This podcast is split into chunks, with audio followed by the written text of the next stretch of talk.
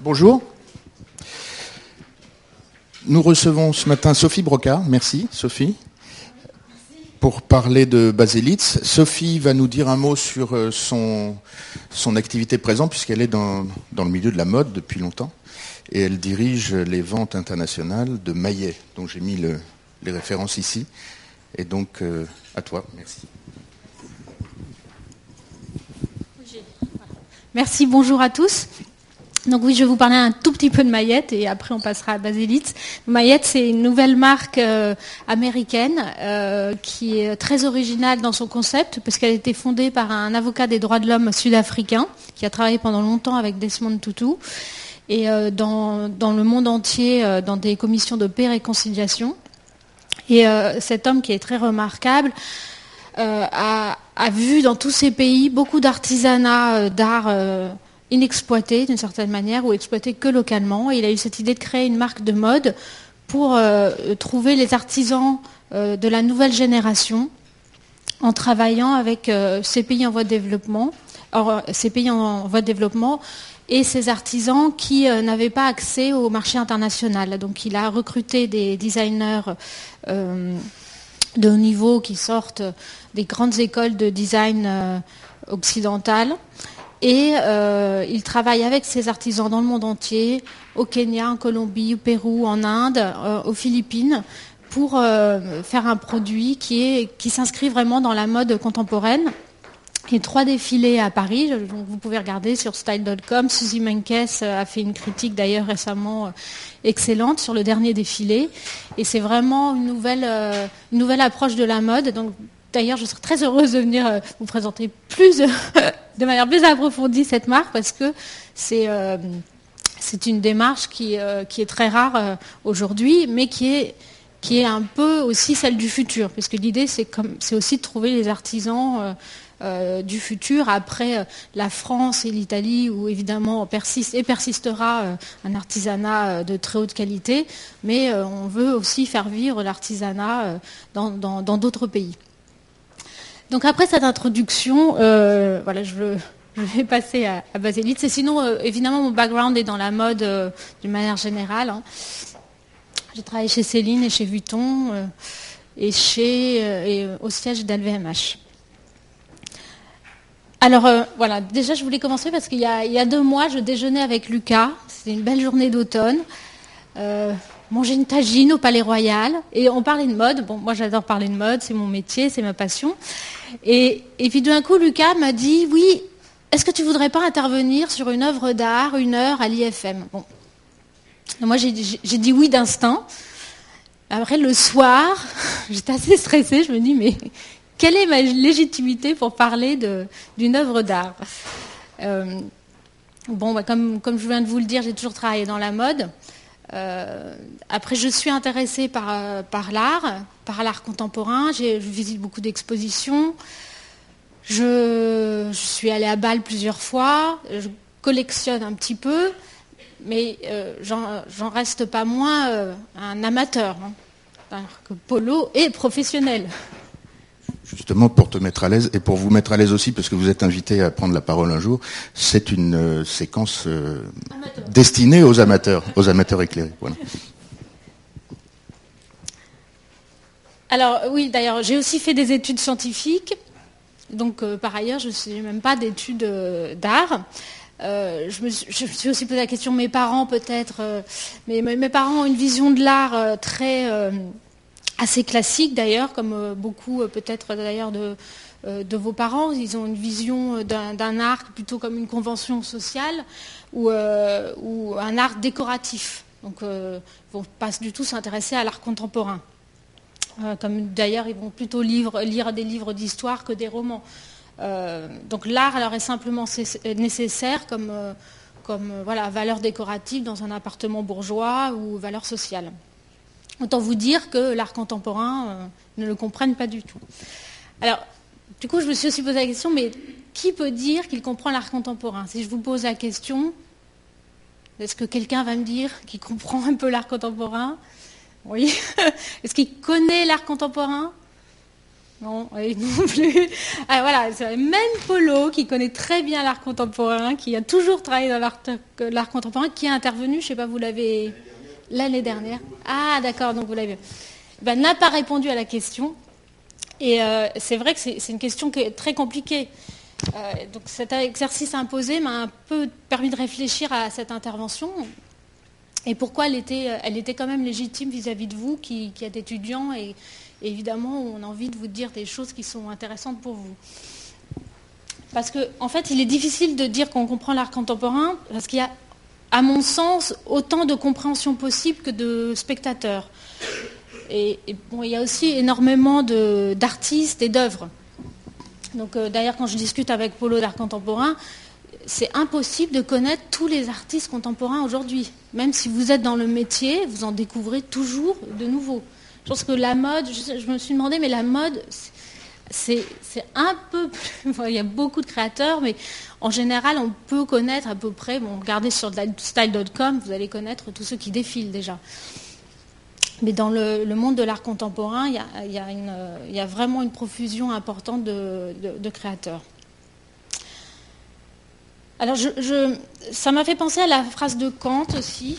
Mon introduction est un peu lente, mais rassurez-vous, je vais venir à l'œuvre. Que vous connaissez tous, j'imagine, sur le beau. Non Quelqu'un Vous savez, où euh, Kant disait que le beau est ce qui plaît universellement sans concept. Donc moi personnellement, ce que j'ai compris du, message novateur de l'art contemporain et, ce qui fait pour moi sa force euh, et sa puissance, c'est plutôt une expression, enfin ce qu'exprime une citation d'un maître japonais de la cérémonie du thé que je trouve très juste. La beauté réside dans l'œil de celui qui la regarde. Euh, c'est-à-dire, c'est vraiment le spectateur de l'art contemporain et c'est son interprétation qui va, euh, compter en fait. il y a autant d'œuvres que d'interprétations.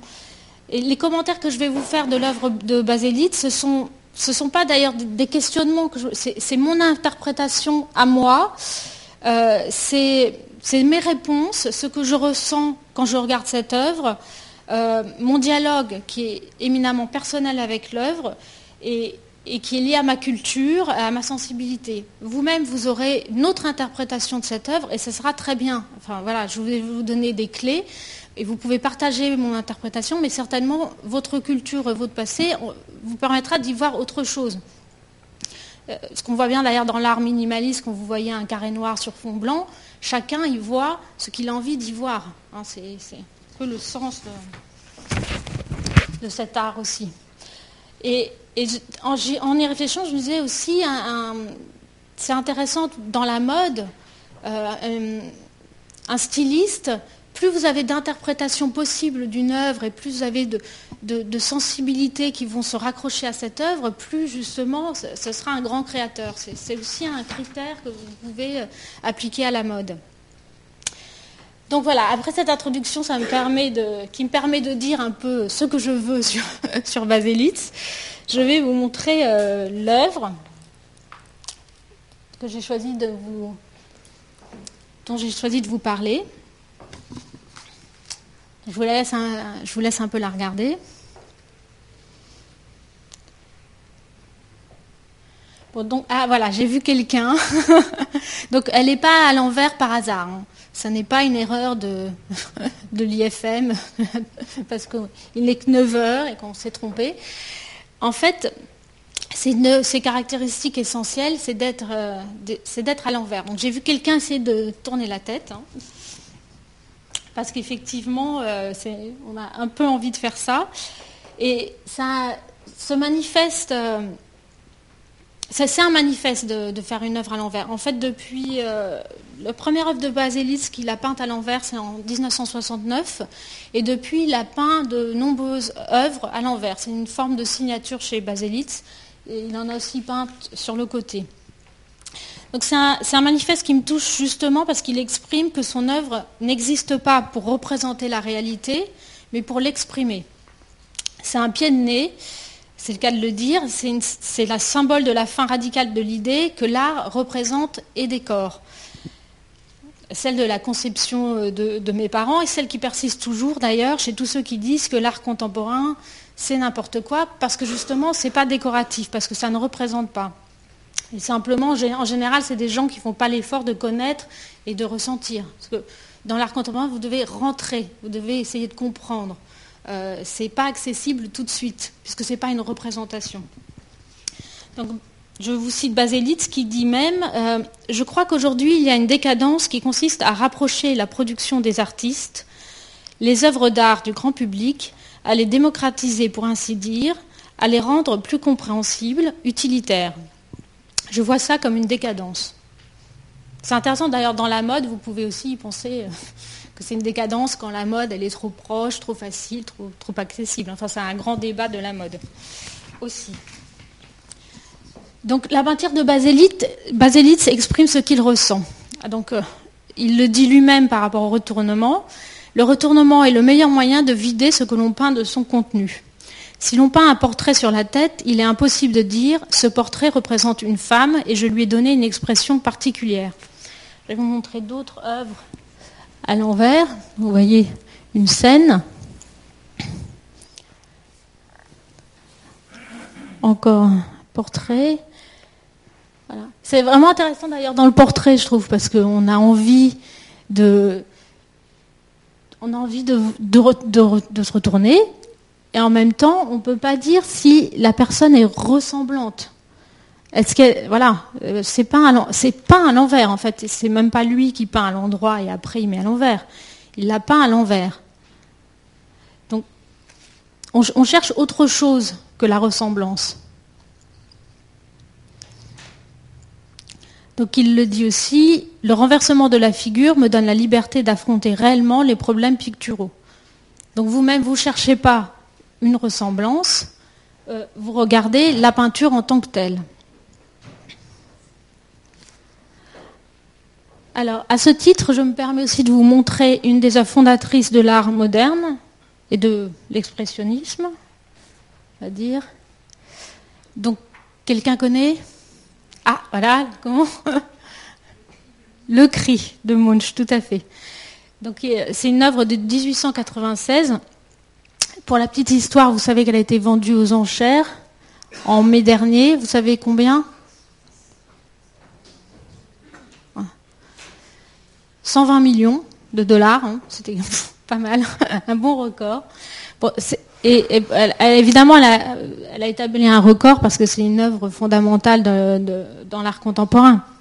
Parce que justement, elle, exprime ce que Baselitz va exprimer aussi, que l'art ne représente pas, mais exprime.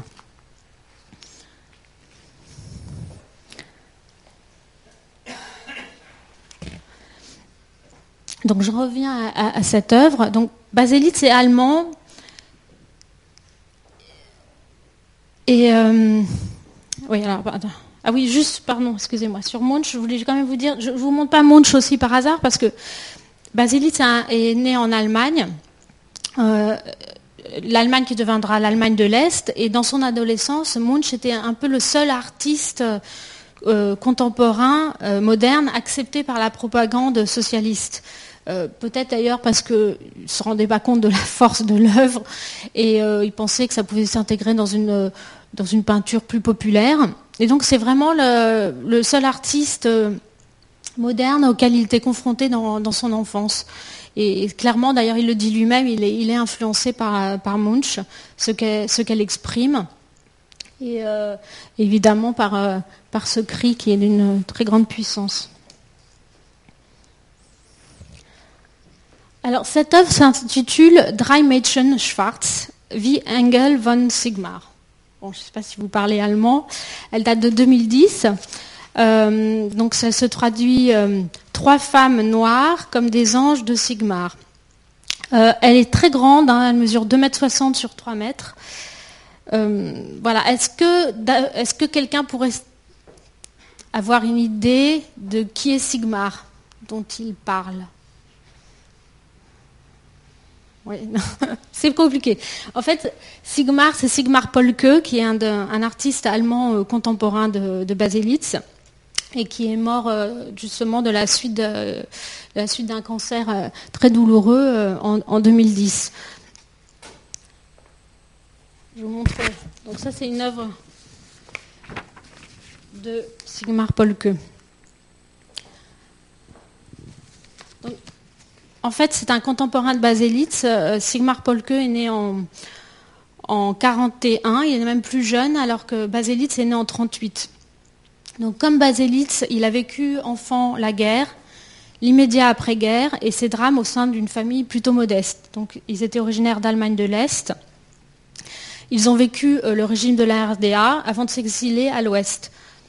Donc c'est évident que euh, même si leur œuvre ne se ressemble pas, euh, la mort de Polke pour, pour Baselitz c'est un fait très touchant. Voilà, une autre œuvre de Polke. Donc Baselitz est né dans un petit village de ce qui deviendra l'Allemagne de l'Est. Et il a repris d'ailleurs le nom de ce village comme pseudonyme, puisque ce village s'appelle Deutsch Baselitz. Il n'a que 7 ans à la fin de la guerre. Son père est instituteur. Il assiste à la destruction de son école. Il voit les, convois de réfugiés, la destruction de Dresde et l'indicible misère pour survivre. Je vous cite ces, phrases parce que c'est vraiment, euh, il a vécu des choses assez euh, terribles. Euh, je raconte ces choses parce que je ne les ai pas oubliées et parce que je pense que la peur et le malheur personnel, ces expériences ont nourri mon scepticisme, ma méfiance à l'égard d'événements sur lesquels je n'avais aucune prise. C'était un enfant, il, constatait euh, la destruction, la pauvreté. Je ne voulais plus croire personne, et moins encore ceux qui voulaient du bien. Donc c'est vraiment, euh, il faut, faut, vraiment avoir beaucoup souffert pour même pas croire ceux qui vous veulent du bien. Ou encore, je suis né dans un monde détruit, avec des paysages détruits, une population détruite, une société détruite. Je ne sais pas si vous avez vu Allemagne année zéro. Hein, enfin, moi, ça m'évoque ce film. Hein, c'est euh, assez terrible. Euh, ensuite, l'étudiant, euh, il étudie donc à Berlin-Est. et il est viré de l'école des beaux-arts, d'ailleurs. Donc, comme quoi, hein, on peut se faire virer d'une école et être un excellent créateur. D'ailleurs, il est viré pour immaturité sociale et politique, parce que donc après euh, cette guerre, l'après-guerre, il vit le régime, euh, le régime terrible de, de, la RDA, qui, est, qui, est, un régime qui censure l'art contemporain, et lui-même, c'est un révolté. Hein. Je vous montrerai. D'ailleurs, je vous montre une de ses œuvres de jeunesse qui euh, euh, d'ailleurs a été interdite euh, même en Allemagne de l'Ouest lors de son exposition au début des années 60. Parce que, elle était déjà trop forte, même pour, l'Allemagne de l'Ouest. Donc après être d'ailleurs viré de l'école des beaux-arts de Berlin-Est, il passe à l'Ouest et il y découvre aussi une société brisée, décapitée et l'appétit de consommation venu des États-Unis. Donc il n'est pas non plus très satisfait, de l'Ouest. Du point de vue artistique, à l'Est, euh, on, lui montrait le réalisme socialiste, donc que des, peintures réalistes. Hein. Euh, il y avait un refus total de l'art euh, contemporain, abstrait. Et en revanche, en passant à l'Ouest, c'était dominance de, dominance de l'art abstrait. Lui-même, en fait, comme vous le verrez, il a choisi une voie intermédiaire. Il ne veut pas être abstrait, il ne veut pas être réaliste. Euh, son œuvre est toujours à la frontière euh, de l'abstraction et, euh, et, et, du réalisme.